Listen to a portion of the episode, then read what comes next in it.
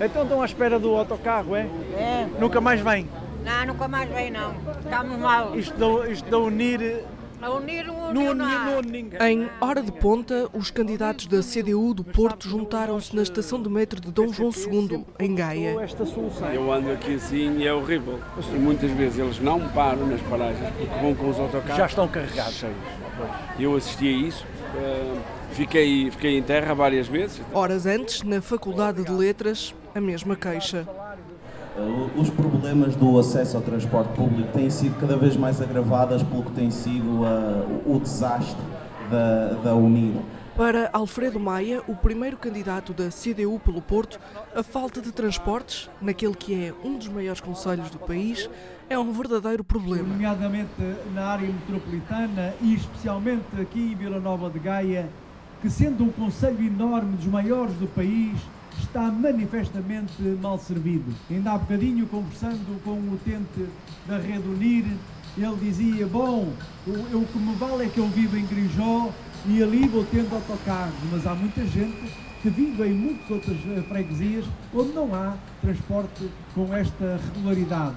A palavra unir ouviu-se muito e a CDU está contra a existência de uma empresa metropolitana de transportes. Transportes esses que os comunistas defendem que devem ser gratuitos. O que está a acontecer com o UNIR comprova a avaliação que a CDU sempre fez da solução que o clube de presidentes, que é a área metropolitana de Porto, eh, tomou. E que foi uma opção claramente eh, errada. Nesta ação de rua, houve ainda tempo para deixar uma crítica à direita. O mesmo PSD que anda para aí a insinuar em alguns meios que até defende o transporte gratuito para toda a gente.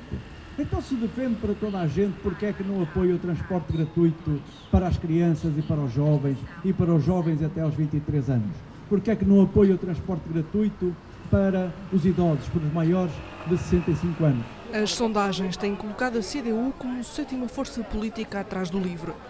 Alfredo Maia desvaloriza as projeções. Obrigado. As sondagens não votam. Veja o que aconteceu na Madeira. O meu camarada Edgar Silva eh, parece que ia desaparecer. E não só não desapareceu, como estivemos à bica de eleger o segundo deputado. E nas sondagens também estava arrumado. Nos Açores a mesma coisa. Também era desta que definitivamente a CDU ia desaparecer. Não.